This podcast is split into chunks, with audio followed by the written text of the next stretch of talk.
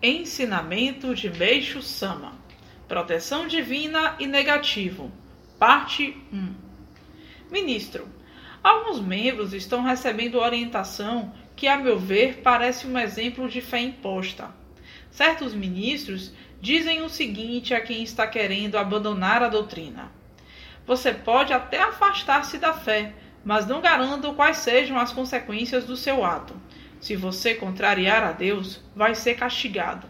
Então, é bom repensar antes de tomar tal atitude. Quero a opinião do Senhor a respeito desse fato. Meixo Sama. Nessa orientação, há pontos certos e errados. Está correto falar que existe liberdade na fé, pois cada pessoa tem a opção de escolher o credo que deseja seguir.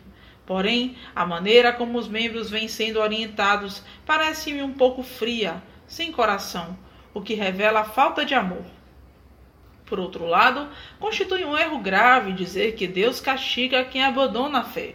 O que acontece, na verdade, é a perda da proteção divina e, como consequência, tem-se a ocorrência de ataque negativo nesse momento, o que dá a impressão de que se trata de castigo de Deus mas de fato o que está faltando é só o amparo do alto. Portanto, toda vez que as pessoas se voltam contra Deus, elas mesmas cordam um cordão de proteção que as liga ao Pai do céu. E por isso ficam desprotegidas e sujeitas à invasão do mal que vem de fora.